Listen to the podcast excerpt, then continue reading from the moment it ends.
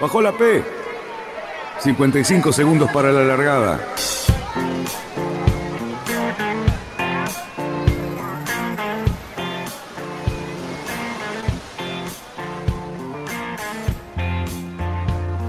Así comienza Radionautas. Toda la información de la náutica argentina. Vamos bien, vamos bien. Orsá, Orsá, Orsá. Vamos bien. Orsá, Orsá, Orsá. 5, 4, 3, 2, 1. Largamos.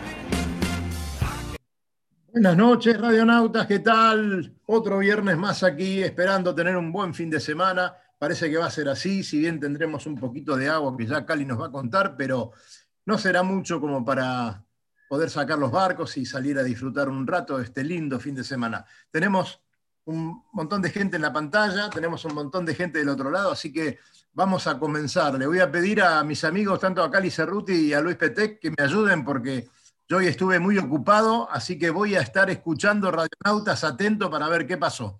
Adelante. Bueno, un gusto saludar primero a, dos doctores, a uno que el cual es muy amigo y a otro que acabamos de conocer. Don Gabriel Gutkin, que estás muteado, ¿cómo te va? ¿Qué haces, Gaby? ¿Cómo estás? Qué gusto verte y, podemos hablar de un montón de cosas. Y bueno, y Luis Poser, también que es de Correntino, sos Luis vos, ¿no? Así es. Buenas noches, Corrientes Capital, sí, señor. Así que mira vos lo que podemos hablar tanto de, del Paraná y de otro montón de cosas más. Bueno, por supuesto que también nos acompaña el Lobo, Fabián, que tenemos un montón de cosas para contar que a la gente que le interese los barcos y sus formas y Luisito, que sin él, bueno, todo esto no hubiera sido posible. Así que bueno. Eh, se pone, pone, cara rara, eh, Carlos Cerruti. Fíjese, a ver si me pone un poquito de orden ahí con, con Luis Petec. No, no eh, puedo. bueno, hoy vamos a, hablar, vamos a hablar un poquito de corrientes, un poquito de los clubes correntinos, un, un, lugar hermoso para navegar. lamentablemente en estos momentos hemos visto fotos y ahora vamos a presentar algunas más con, muchos problemas con esa bajante, que los afecta de distinta manera que a, Rosario, por ejemplo, que a Santa Fe. Así que bueno, vamos a estar eh, hablando un poquito de todo eso. Eh, así que, mm, Luisito, adelante con, tu cronograma. ¿Cómo estás? Eh, hola, buenas noches. bien, bien, la verdad que bastante apretado vamos a estar con el programa, porque tenemos muchísimos temas.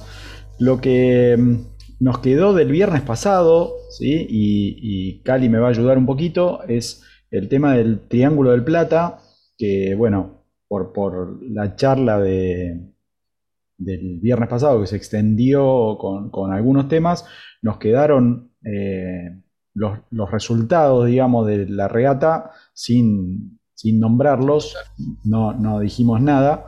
Y, quería hacer un recuento rápido antes de empezar con, el, con la agenda del día de hoy. ¿sí? Em, a ver, la, estoy viendo la página del Yacht Club Argentino.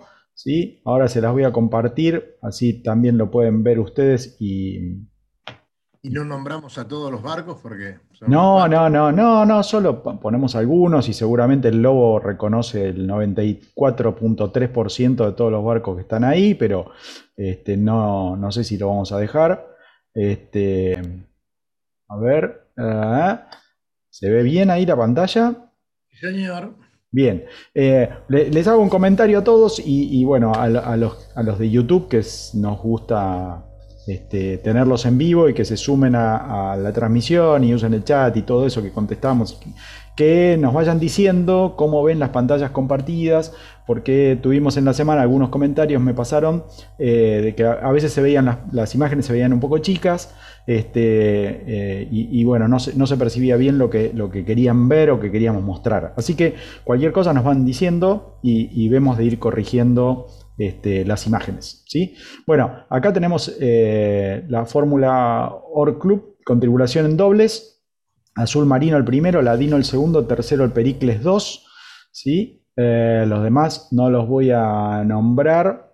El, Santa María era un pollo que teníamos nosotros ahí, cosa, pero bueno, no sabíamos que había abandonado, así que nada. Eh, podemos decir por qué abandonó también, que es una cosa bastante interesante, ¿no? A ver, a ver, Cali.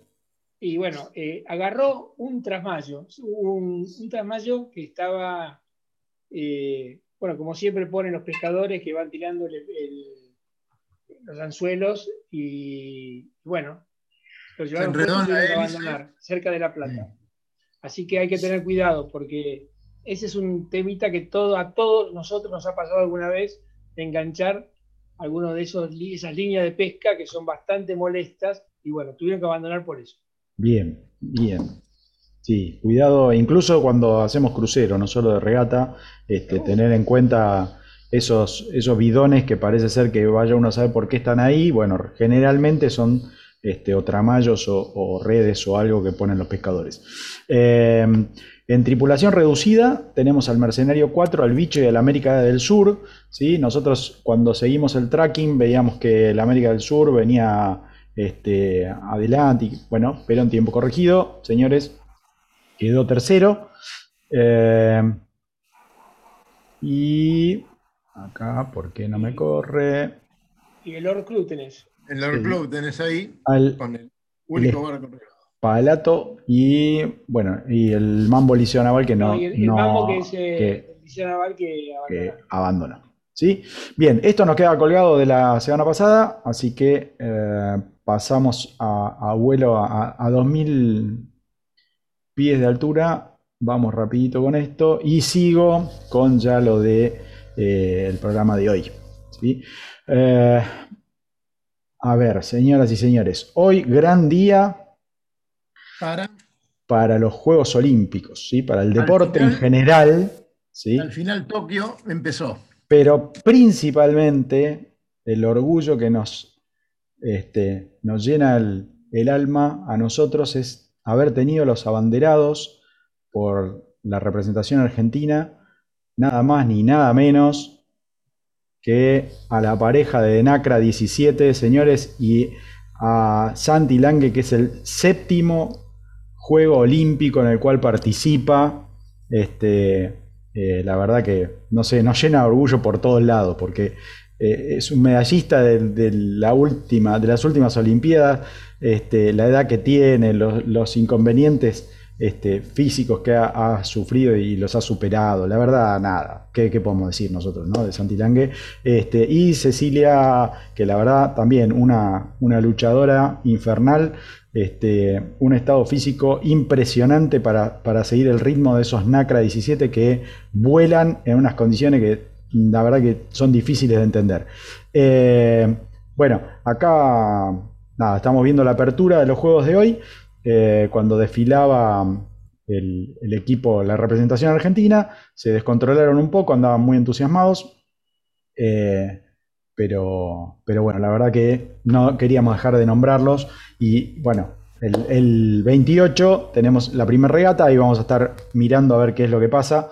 Este, no se lo pierdan, la verdad, los Juegos Olímpicos eh, emocionan. Sí, sí, lo que podemos decir una cosita. No, vos sabés que nadie sabe exactamente por qué canal o por qué señal se van a transmitir las regatas. Todavía no quedó claro. Eh, lo que sí sé, porque estuve hablando con un par de personas, está previsto muy mal tiempo para, muy mal clima, muy mal tiempo para el inicio de las regatas hablando de 2 a 3 metros de ola, vientos de entre 25 y 35 nudos. O sea, realmente me parece que viene una cosa bastante desafiante que va a ser muy interesante de ver. Así que vamos a ver qué sucede.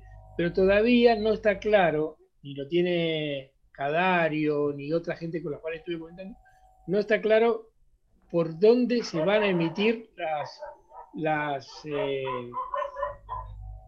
la, la, la, Saque el perro.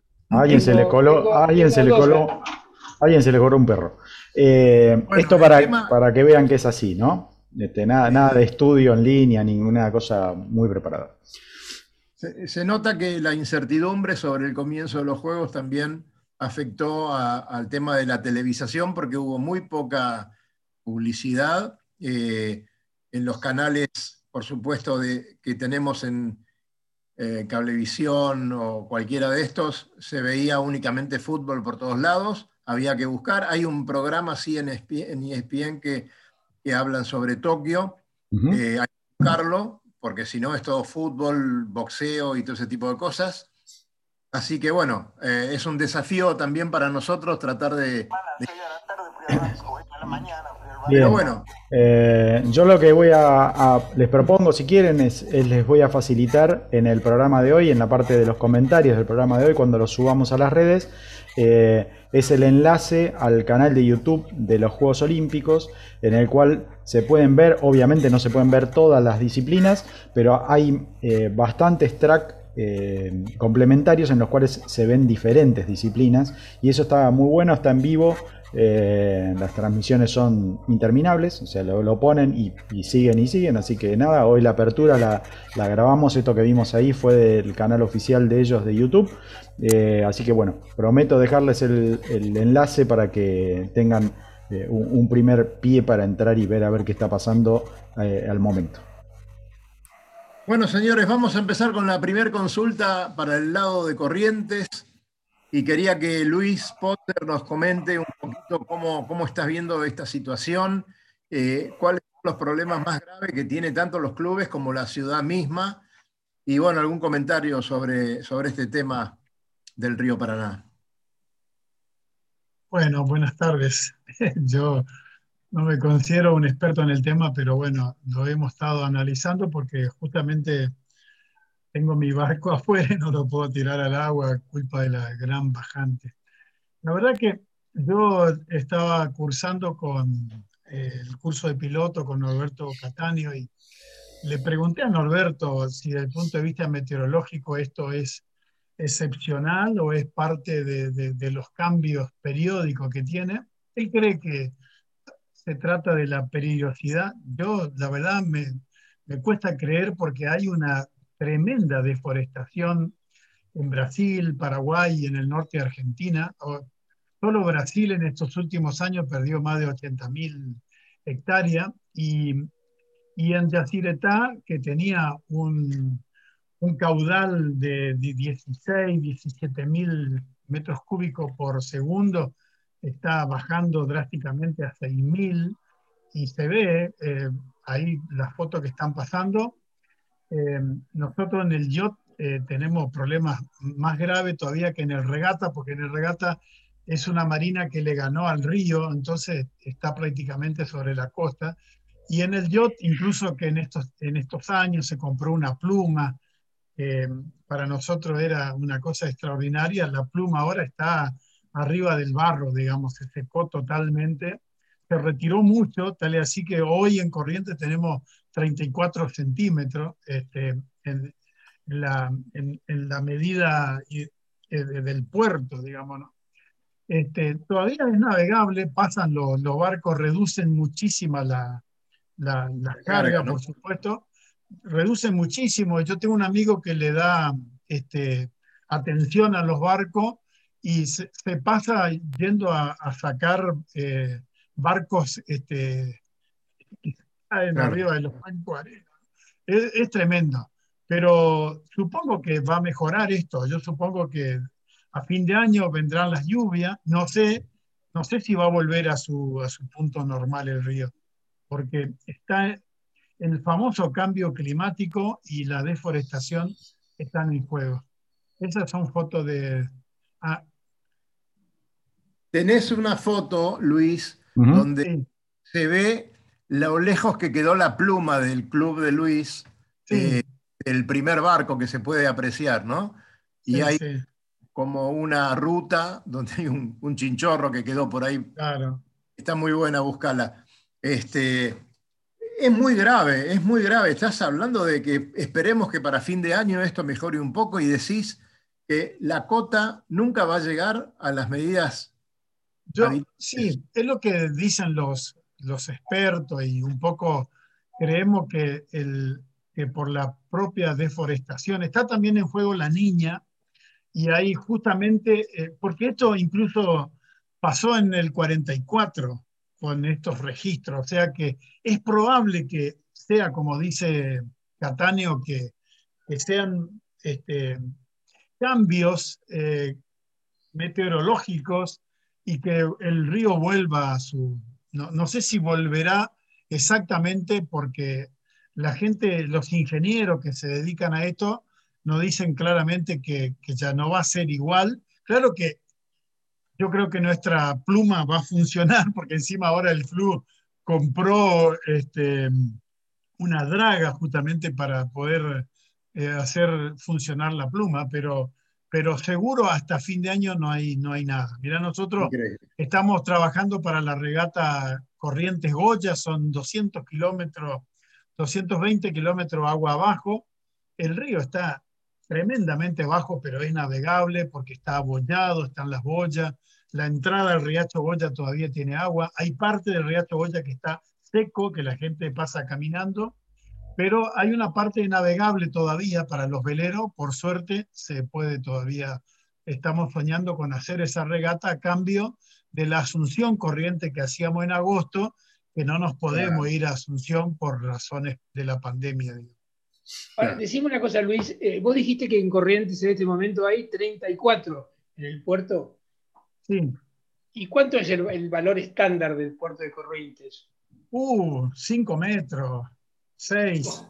La alerta está por arriba de siete y medio, más o menos, ¿no? Pero siempre estamos hablando 4 o 5 metros.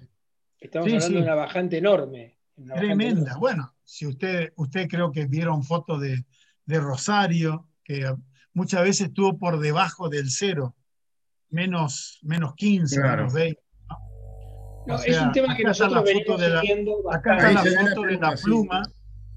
Acá está la foto de la pluma. Fíjense dónde está la pluma de nuestro club y qué tan lejos quedaron los, los barcos, ¿no? ¿Cuánto vamos a tener que trabajar para que el agua llegue a la pluma? Es más, eh, parece que tuvieran que cortar el pasto ya ahí abajo. El pasto, sí. En este momento. Sí, sí, Tremendo.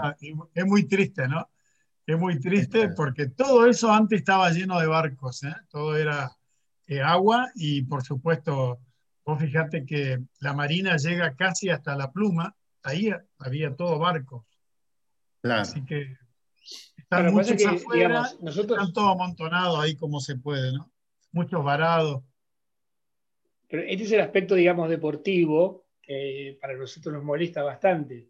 Pero la verdad que las consecuencias que está teniendo esta bajante, tanto para el comercio, para lo que es el, medio ambiente. una pérdida millonaria. Terrible. Millonaria, están pidiendo que nos empecemos a, tranquilizar con la utilización del agua potable, digamos, ¿no? Este, esa es una foto eh, de la Valle, que también la mitad, siempre el, río Paraná pasa por la costa de enfrente, por la Santa Fe, digamos, ¿no? Y esta, toda la costa de la Valle, fíjate, eso estaba antes en una zona cercana al puerto, todo quedó seco, ¿no? Son este, kilómetros y kilómetros que la gente puede caminar sobre los, sobre los bancos que quedaron, sobre el fondo que quedó. Así que realmente es muy lastimoso. Este, la navegación está en una crisis extraordinaria porque este, vienen navegando con menos chata y las, con una carga a veces por debajo del 50%, o sea, este, apenas, porque hay lugares del río Paraguay también que están en crisis y que, y que no dejan navegar después de un cierto calado, digamos, ¿no? O sea que, eh, y eso, esos barcos, si no y no cargan toda su carga, este, están en un problema económico importante, así que todavía no, no se cortó la navegación, pero, pero la verdad es muy triste lo que vemos, eh, barcos con muy pocas cosas y, con, y encima con severos problemas. ¿no?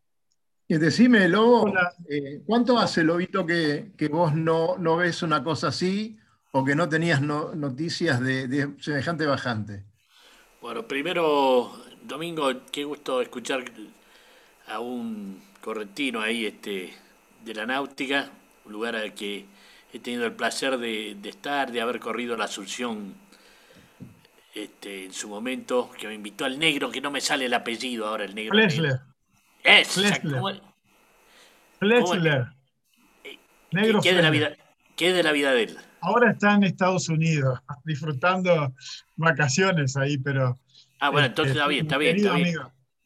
bueno, hacerle llegar por favor un fuerte abrazo cuando lo veas. Sí, señor. Y que, sigo esperando que me invite de nuevo a correr en Asunción. Bueno, ahora puede ser la Goya esta, como corriente Goya. Mi barco te espera, solo que no puede ir al agua ahora. bueno, este. Bueno, eh, Respondiendo a tu pregunta, eh, yo, yo nunca vi nada igual. Yo no, no recuerdo nada igual. Este, grandes bajantes, qué sé yo, pero eran, eran hasta la, fueron hasta la siguiente lluvia, pero pasa que ahora hace un año y pico que no llueve, o sea, llueve, pero este, no sé, si quizá tengamos que adaptarnos a esto, un cambio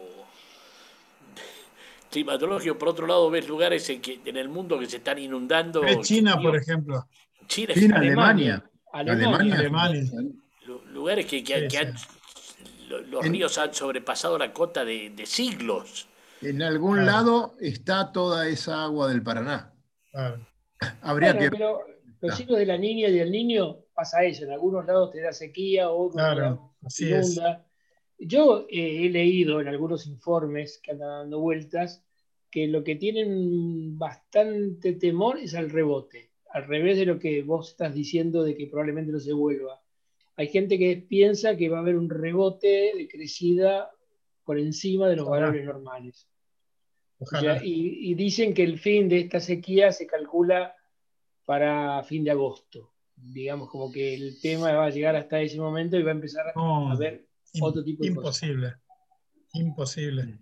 Porque además hay una cosa cierta, la deforestación es, es, es impresionante la deforestación. Y eso cambia el régimen de lluvia. Este, Todo el Amazonas cambió dramáticamente. O sea, yo no creo que. Bueno, por supuesto, yo soy médico, no puedo ponerme en experto en este tema, pero le escucho a los expertos en el agua acá, que hay muchos ingenieros que conocen mucho y, hay mucha gente que le empieza a dar eh, mucho toque Em, del cambio climático, que es lo que está pasando realmente. No es solo, no es solo los cambios temporales cada, porque mirando, buscando en internet y hablando con gente que sabe, hay, hay antecedentes en el 44 y antes, de, más o menos eh, midiendo con la ciudad de Paraná, casi en estos términos, un poquito menos, eh, menos bajo, pero muy cerca de esto, y en esa época no, está, no estaba el cambio climático en juego, ni, ni, los árboles, ni la deforestación. O sea que es posible que esto, esto sea un cambio temporal y que juegue la niña y va a volver a llover. Ah,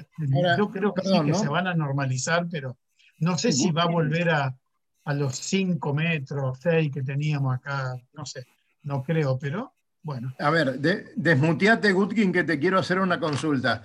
¿A vos te parece que esto que está pasando, eh, estás muteado todavía, eh, todo esto que está pasando, sumado a la pandemia, sumado a, estos grandes desórdenes climáticos que hay en todas partes del mundo, eh, ¿tiene, ¿tiene algo que ver? ¿Están interrelacionados o no? Qué pregunta. ¿Tenés seis o siete horas? no, digamos, lo primero, eh, lo de la periodicidad. Eh, ustedes habrán visto la semana pasada las inundaciones en Bélgica, en el río Mosa. Eh, digamos, yo por razones laborales viajé mucho a Lieja, Liege, o Luc, como dicen los flamencos, y me acuerdo de inundaciones muy parecidas, hará unos treinta y pico de años, digamos, donde también desbordó el río, eh, hubo evacuados, muertos, digamos, que pase esto, a nosotros nos sorprende que pase en Alemania, eh, que pase en, Bélgica, en los países centrales, pero digamos, en todos lados se ha construido sobre lo que son eh, por debajo de las cotas máximas de, los ríos. Y no pasa nada mientras que no pasa nada. El día que pasa, pasa. ¿Sí? Entonces, pero hay mucho, digamos que hay mucha noticia de cosas raras, de cosas digamos, otra cosa es que hay mucha noticia, mucha noticia, que antes no nos centrábamos, por ahí era una cosa que salía en un recortecito en el diario o no te enterabas, y hoy lo vemos en directo al, mismo tiempo que está pasando. Eh, lo cual es bueno, no, no, no, no, es que sea malo, pero realmente creo que, que tenemos también sensaciones eh, que no es lo mismo que, que, que yo, que puede haber tenido la generación de mi viejo, ¿no? Es eh, uno se enteraba de cosas muy catastróficas. Y después sí, hay, hay, una interrelación en cuanto a, eh, enfermedades y, cambio climático y estos ciclos climáticos, sobre todo enfermedades infecciosas, eh, sí hay.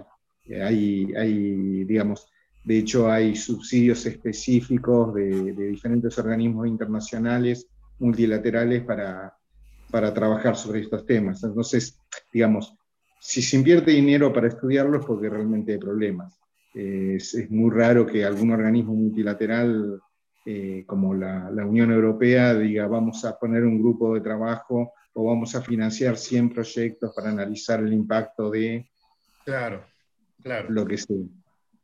Claro, bueno, tenemos que pensar entonces un poquito por ese lado, porque es eh, un poco, digamos, un poco de alivio trae las palabras de Gabriel, eh, en cuenta, pero realmente nos está tocando vivir nosotros me imagino, nosotros el Río de la Plata aquí lo tenemos eh, a una altura normal, pero yo creo que toda la gente que está sufriendo esta bajante del Paraná, más el tema de la pandemia, debe tener eh, miedo eh, de, un montón de cosas y pueden surgir este, de estos comentarios de todo tipo. Se viene el fin del mundo, como yo hoy le decía en, a, Luis, ¿no? Este, pero, Tani, cuando nosotros llevamos el barco a Corrientes, son, más o menos, me acuerdo que la altura del río en Corrientes era unos dos metros y medio, tres metros, que era bajo, ¿sí?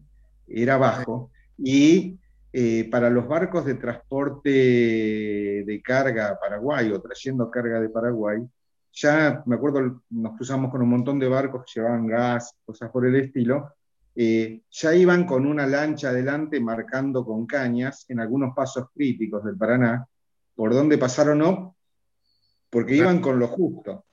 Eh, hoy hoy no pasan. Así que, tres metros menos. Bueno, señores, este, vamos a cambiar por un segundito el ángulo, Fabián Conte. Este, sí, señor. Parado, ustedes estaban, iban a hablar de cascos, pero resulta que ahora hay que hacer otro tipo de casco. Ahora hay que hacer tipo chata paraguaya, bien recto abajo, no, no. que se apoyen nomás.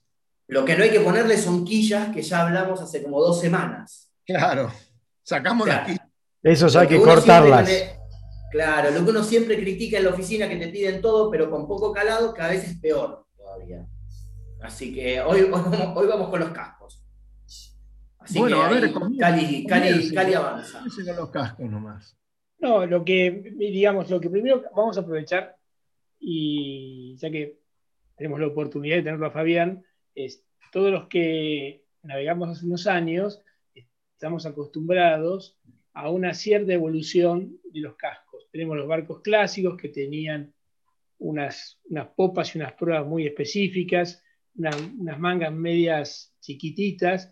Después pasamos a otros barcos donde veíamos que las popas se afinaban aún más y los lanzamientos eran cada vez mayores.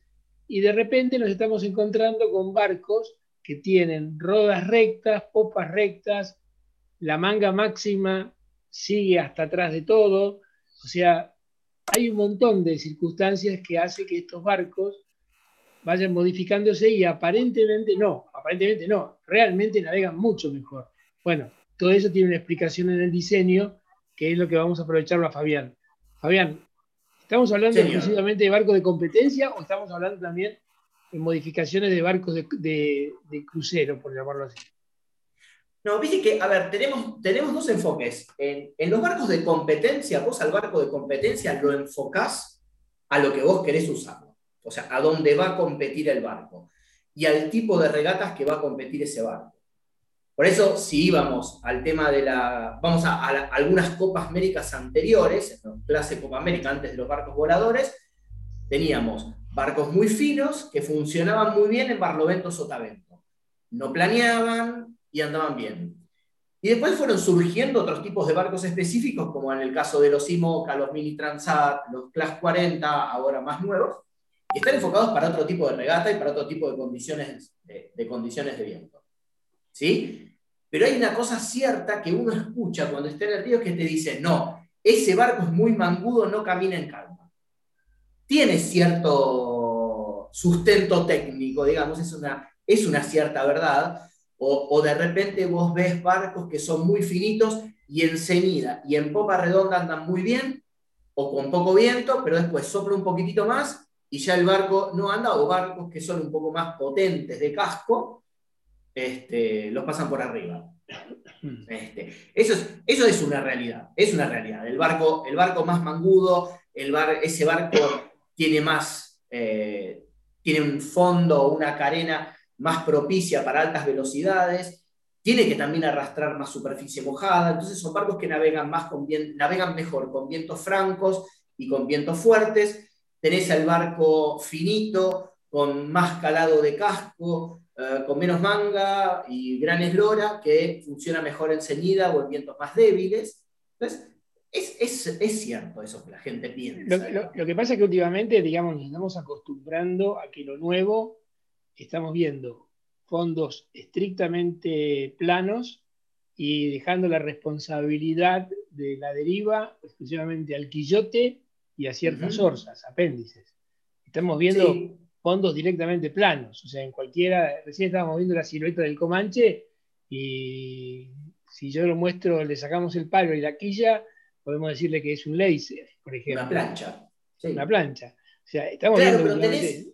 yo creo que se que hace unos años empezaron a cambiar los diseños de los barcos. Los barcos antes vos los veías como muy estáticos, ¿no? Como que el diseño del casco era para el barco amarrado en el club. Y ya desde hace unos años esos barcos se empezaron, esos cascos se empezaron a diseñar al casco del barco navegando. Eh, entonces, vos, por ejemplo, ahora estamos viendo, este es el Comanche, estamos viendo el Comanche. Por ejemplo, vos ves un fondo plano pero después ves una parte redondeada en proa, ves una parte plana con cierto ángulo pegado a esa cantonera o ese quiebre que tiene el fondo.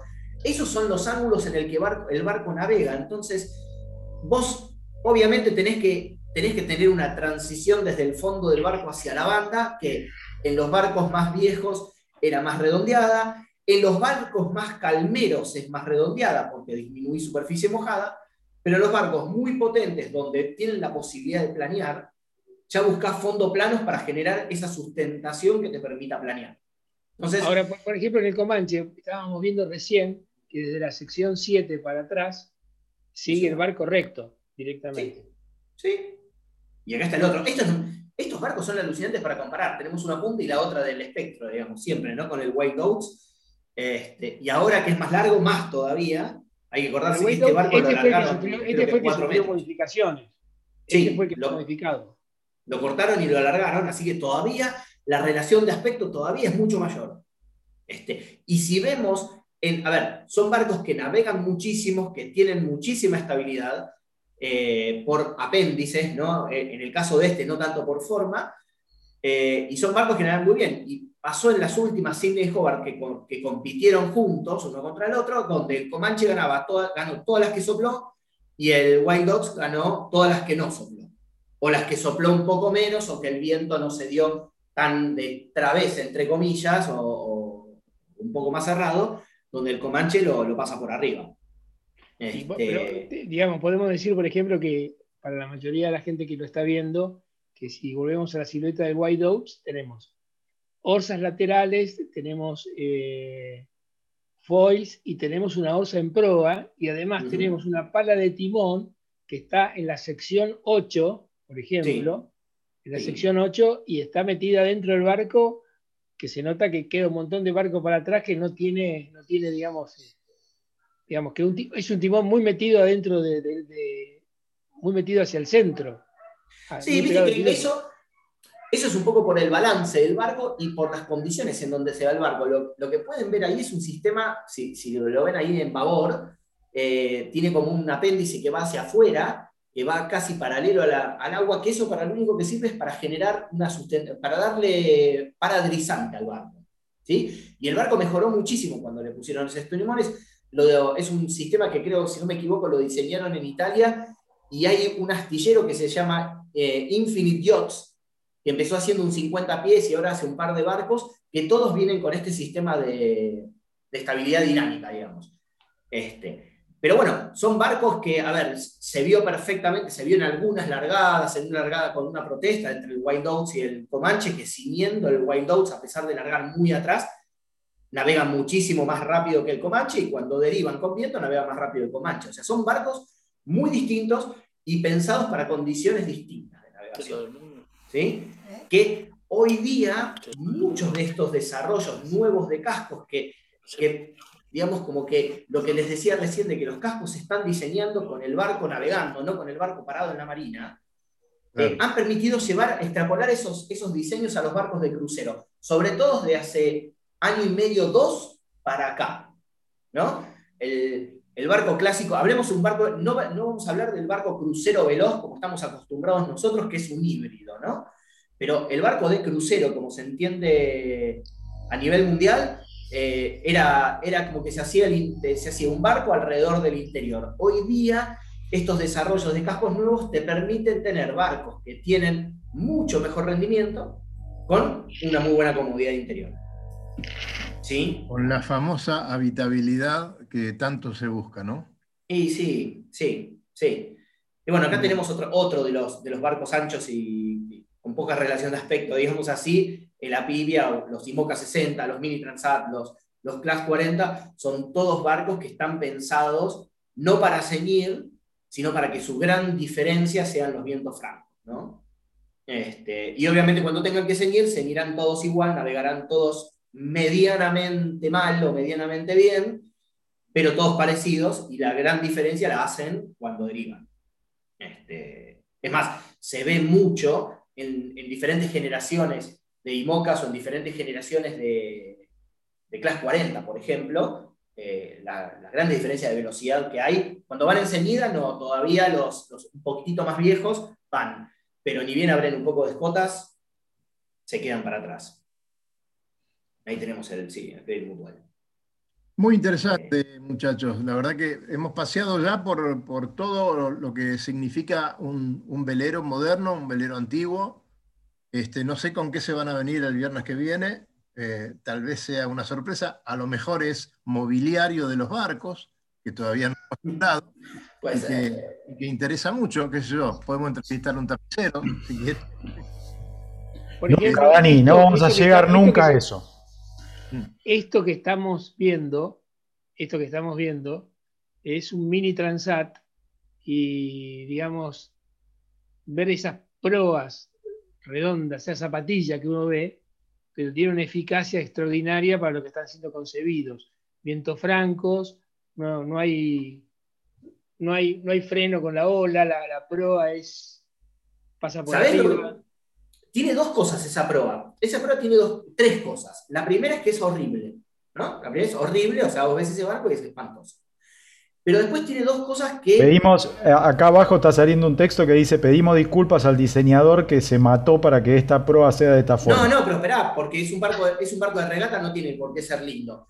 Pero después tiene dos cosas en, en cuanto al, al, rendimiento del barco, dos, dos, funciones básicas en cuanto al rendimiento del barco que, que lo hacen superior al proa convencional, llamémoslo entre comillas convencional, eh, este, respecto de él que, son dos cosas. Una, por la forma de la proa tiene otra forma de carena que permite tener más estabilidad. ¿no? Entonces, el barco, y eso es cierto, en este caso vemos un barco con quilla basculante, pero los que tienen quilla fija, el barco puede llevar más vela con más viento. Entonces, cuando el barco de proa tradicional pierde un poco de estabilidad por la forma, porque pierde volumen en la proa, ¿sí? o se hunde más la proa y no puede navegar porque empieza a hundir la proa, que esa es la otra función de la prueba esta tipo scope, eh, el barco puede, los mini, en el caso de los mini transat, pueden llevar más vela. Entonces el barco va más potente y va más rápido. Y lo otro es que al tener mucho volumen de pro, en proa, cuando el barco va con olas cortas, como vimos en la largada de, creo que fue de Portugal, de la Ocean Race, donde los IMOCA iban pasando por abajo las proas del agua y se quedaban clavados en el agua. Esta proa, al tener mucho volumen, permite que el barco flote, en lugar de pasar la ola, la flota y la pasa por arriba. Entonces, tiene una navegación que es mucho más estable en cuanto a velocidad. El barco que tiene la proa fina se traga la, la ola de adelante, se llena de agua, se frena, después flota y sale. Este barco va con un promedio de velocidad mucho más estable en el tiempo. Y esa es una de las grandes ventajas, aparte del tema de que no se mojan tanto, ¿no? Levanta la mano el niño Luis. Adelante, Luisito. Eh, Fabián, nada, eh, como consulta de, ignorante absoluto. Eh, en, este, en este diseño, digamos, que tenés mucho apoyo en la proa cuando vas con Rich o con viento portante fresco, digamos. ¿cómo, ¿cómo, juega el tema de las palas del timón? Porque me imagino que el apoyo debe cambiar con respecto a lo que, como decías vos recién, ¿no? O sea, si tengo uno con una proa mucho más fina, eh, ese, ese, barco se clava, se frena, baja la, su velocidad, el, apéndice del timón eh, ejerce, digamos, no sé, un, un, efecto, y en este caso, digamos que el barco está con una velocidad mucho más alta y está, no sé, me imagino como más inestable al tener tanta superficie de apoyo, eh, debe jugar otra, otra, otra cosa totalmente diferente. No, no, no, en eso no, no. No, y eso de la, superficie de apoyo, la superficie de planeo, la superficie del casco, en realidad eh, es lo que lo mantiene al barco en tierra, digamos, ¿no? en, en agua. Eh, por eso también esas popas anchas, ¿no? Esos barcos planeadores necesitan sustentación, es como un flap, pero al revés. O sea, vos necesitas una cierta sustentación para levantar el barco tener una disminución virtual de del desplazamiento y que el barco navegue más rápido, ¿no? este, pero no, no, no, no, no cambien tanto. Lo que sí sufren mucho estos barcos es los vientos de ceñida y con poco viento. ¿Por qué? Porque son más cortos, son tienen mucho menos eslor de flotación.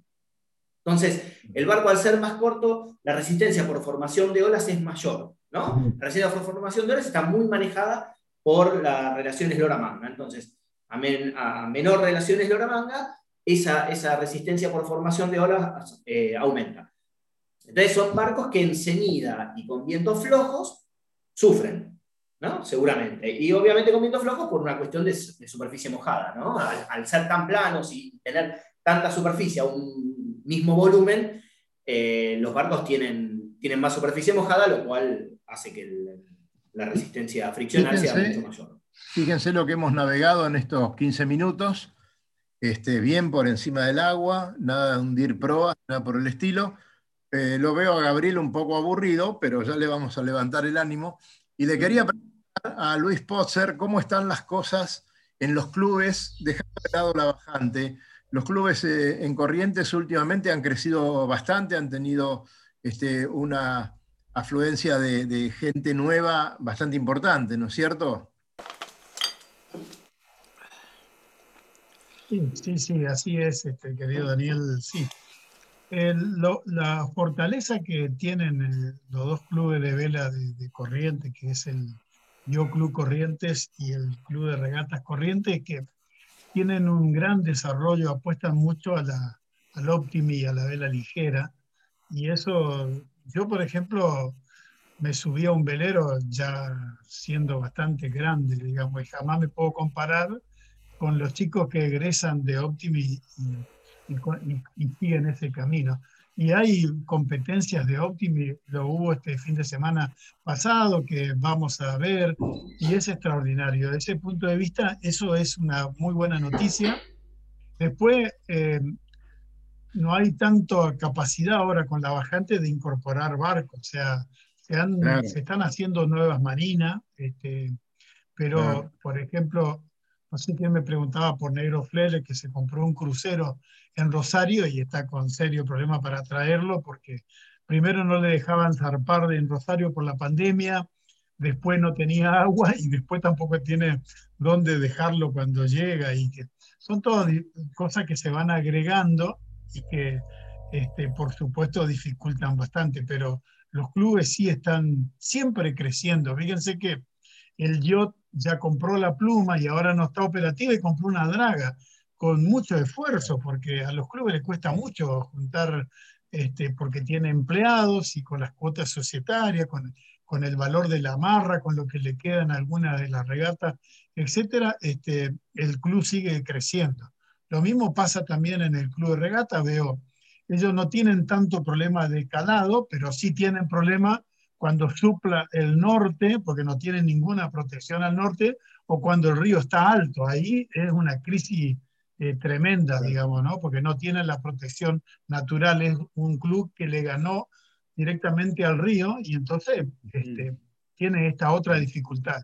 Pero ahora ellos, eh, en el regata hay, no hay ni un barco varado, digamos, ¿no? Están todos los barcos flotando perfectamente, o sea que aún tiene su equilibrio, pero este, eh, se siguen hablando de regata. Este fin de semana que viene tenemos una Barlosota y en agosto tenemos la Agoya, o sea, se continúa con la actividad, a, veces como regata y a veces como simulacro de entrenamiento, este, con este tema de la prefectura, pero también la prefectura nos apoya bastante y vamos, vamos de, de estar prohibida la navegación en el pico de la pandemia que pasó casi en todo el país, eh, Corrientes fue uno de los de las ciudades que en, primero se abrió la posibilidad de navegar.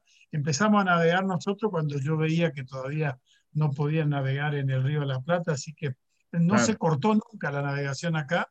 Así que este, desde ese punto de vista lo veo con, con buenos ojos. Los clubes que apuestan a los jóvenes y al desarrollo de la vela ligera son los clubes que tienen este futuro y van a tener mayor voy a, Voy a grabar esto y se lo voy a mandar por WhatsApp a un diseñador, un ingeniero, aplaude el logo, un ingeniero naval que se apure con el desarrollo de un barco que estamos necesitando pronto para Corrientes también. Es un barco, vas a ver que, además de que va a poder navegar en cualquier lado, va a, poder recibir a toda la gente de Optimis y a toda la gente que quiera no sé para quién, eh, Lucho, vos sabés para quién va, ¿no? El palo. Sabés que no, yo creo que sí, yo creo que sí. Tengo como, no sé, mi, mi, nariz me permite tener algún olfato que dice para dónde puede ser ese. Ya te dije hoy, ¿en qué Bueno, Fabián, dice que estamos, ya, ya te vas a enterar, Luis. Hay un proyecto muy interesante que bueno. concretar muy pronto. Lástima, la pandemia nos atrasó, pero pero va a estar ahí prontito. Eh, eh, Sabés que, Lobo, yo tengo ganas de hablar con vos un ratito, pero eh, ¿querés que le preguntemos a Gabriel? yo sé que no le gusta hablar de estas cosas, pero ¿cómo, cómo viene el tema coronavirus? ¿Cómo viene, en serio, desde tu óptica que vos estás muy metido y tenés buena, buena información? ¿Cómo viene esta cepa? ¿Viene alguna otra cepa más? ¿Vos creés que ya estamos eh, digamos, revirtiendo la situación o falta mucho? Otras siete horas. sí, dale, Gabriel, dale, abrimos el canal y le damos derecho. Aclaro, antes que nada, que no soy virólogo y no quiero pasar por virólogo, que soy un microbiólogo básico, digamos. Eh, Muy básico, ¿no? Famoso, famoso internacionalmente. Pero bueno, lo concreto. Eh, estos coronavirus eh, aparecen variantes, aparecen mutaciones mucho menos frecuentemente que con otros RNA virus. Esto sí, si esto fuera aftosa o, un, eh, o algunos otros virus, la cantidad de variaciones que estarían apareciendo serían mucho peores. Para, perdóname, eh, perdóname. Vos dijiste, lo comparaste con aftosa. ¿Qué otros virus similares hay, por ejemplo? No, no, pensemos, bueno, pensemos en virus que afectan a humanos, para no irnos a parar aftosa.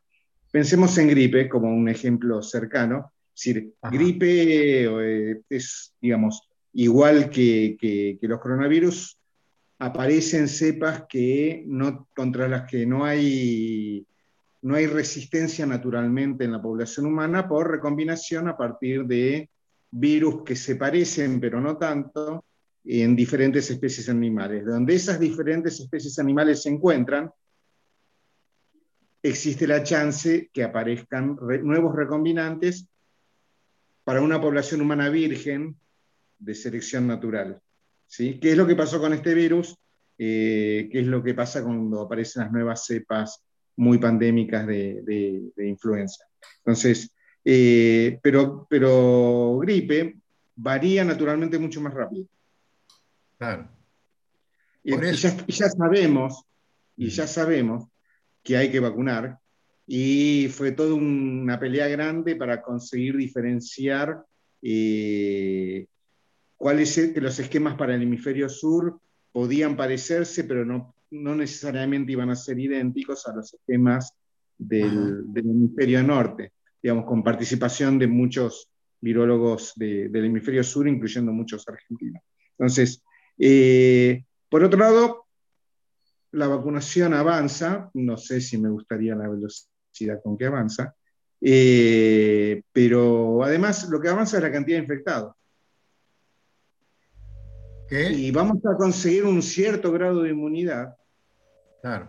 Lo que digo es muy poco, ¿cómo puedo decir?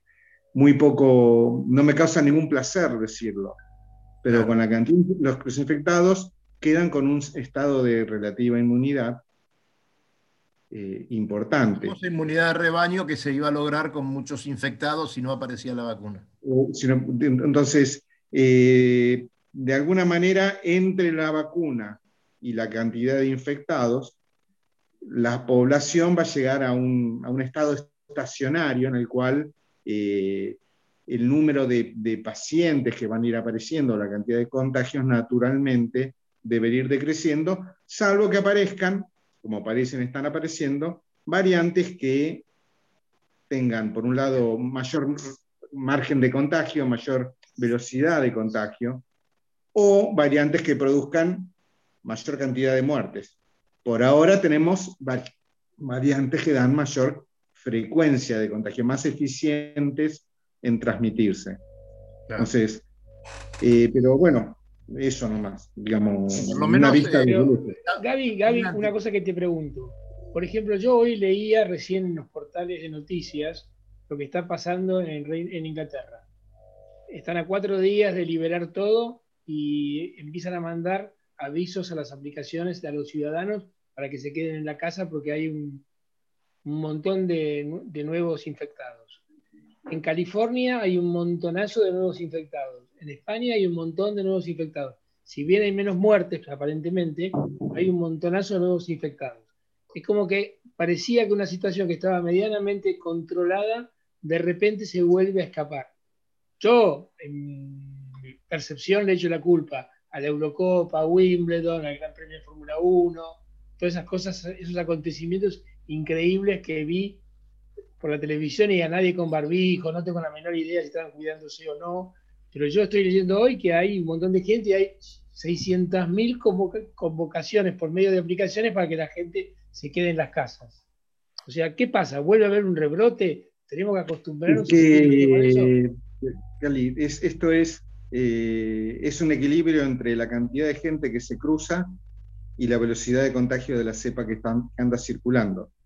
Y la duración de la inmunidad. Estamos aprendiendo, como mundo, estamos aprendiendo cuánto dura la inmunidad. Ahora mucha gente se hace los dosajes de anticuerpos, pero todavía no tenemos muy claro cuál es el título de anticuerpos que va a terminar siendo protector. Claro. diferentes poblaciones. Entonces, a mayor cantidad de anticuerpos, fantástico. Quiero lo máximo que pueda. Pero... Debe ser así, porque por ejemplo, hoy Israel está vacunando nuevamente con la tercera dosis, por ejemplo. Y probablemente vayamos a un esquema así y posiblemente vayamos a un esquema en el cual las vacunas se diseñen de otra manera. Digamos, la gran apuesta, perdón, la gran apuesta fue hacia algunas, muy poca proteína como, como agente inmunizante, quizás haya que dar un poquitito de marcha atrás y explorar otras posibilidades que no fueron tomadas en cuenta inicialmente. Bueno, eh, evidentemente, claro, evidentemente, como decía Luis Poser, en Corrientes se navegó casi todo el tiempo. En la navegación, por lo menos, quedó eh, demostrado que no eh, no contagia. ¿no? Aire libre, circulación permanente. Este, deberíamos nunca más este, llegar a prohibir la navegación, por favor, ¿no? Menos gente en la ciudad, eh, más gente en, el medio del río. Pero además, Dani, pero además Corrientes permitió salir a caminar y a correr mucho antes que un montón de otros lugares de la Argentina. Es decir, no es, no es solamente, la, digamos, un poquitito de sentido común. Claro, claro. Eh, Lobito, desmuteate y contame algo. ¿Cómo está tu club? ¿Cómo están los preparativos para los 100 años? ¿Qué está pasando? Bueno, no, mira, todavía falta de eso, para eso y como hay muy poquito tiempo, te lo voy a robar para eh, proponerles a todos los que les gusta salir a, a dominguear sábados, domingos, este, tirar unos bordes, que agenden que el sábado que viene, el sábado 31, no este, sino el, el otro. El próximo. El, próximo. Este, a las 13 horas parta la fragata Libertad. Buena oportunidad para tirarse un borde a Dársena y si los tiempos están bien, el solcito y la, este, es siempre muy lindo despedir a nuestra querida fragata. Es una propuesta para tener una excusa para ir a dársela. ¿Y el fantasma? Y el fantasma, mañana, mañana volvemos, mañana volvemos este, los pibes a subirnos al fantasma y bueno, vamos a ver, vamos a ver qué pasa. Este, qué bueno eso. Eh, ya, ya, hay, ya hay algunas voces que se alzan en contra de Gabriel Schroeder por la, por la, medición en la A, que en la B. Mira, ni me he preocupado de cuánto medimos y dónde nos han puesto. Este, lo único que la alegría y de volver a, hacer la prueba porque es, el, es el cargo que me este, eh, que me he propuesto hacer y, este, y, tenerlo, y, tenerlo a Héctor en el timón. Eso, los extremos del barco ya están este, fijos. Así que vamos a. Estamos muy contentos. Para mí, te voy a decir, esto es un volver a vivir. Este, bueno. Espectacular. Después en, los números veremos, eso va a ser totalmente secundario. Corren, eh, contanos el horario de largada. Mañana a 11 de la mañana hay una regata que es del Club Hereo Barlovento, si entiendo, y el domingo corremos otra regata de, la SIC, no sé así. De la SIC. Así que este, vamos a hacer este, frente y dorso, media sol y taco. Sábado y domingo de corrido. Este, bien. Eh, bueno, señores, este, yo quiero saludar y, tener el tiempo suficiente, aparte de, ver el servicio meteorológico para estos días, para, saludar a toda la gente, a todos los correntinos, a todos los navegantes correntinos que, que a veces nos hemos cruzado por esas aguas.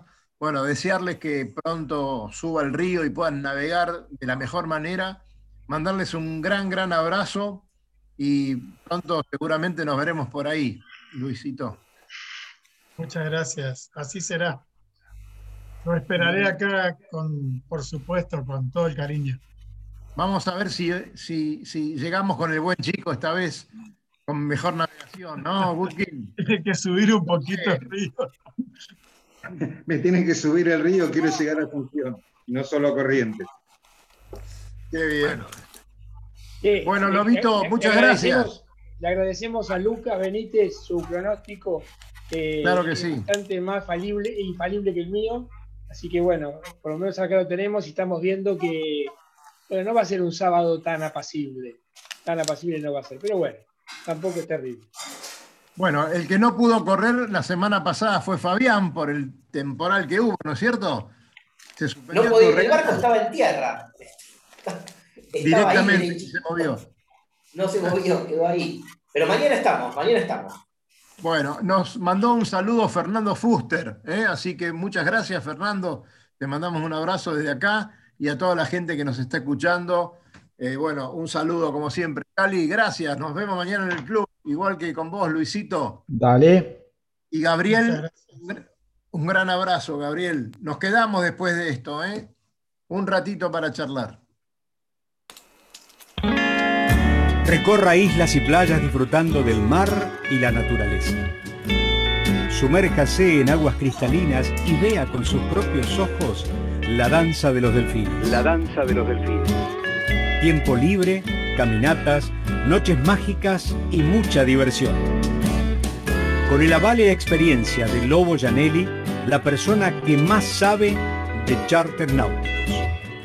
La empresa que le propone navegar por todo el mundo en las mejores embarcaciones y con todo resuelto.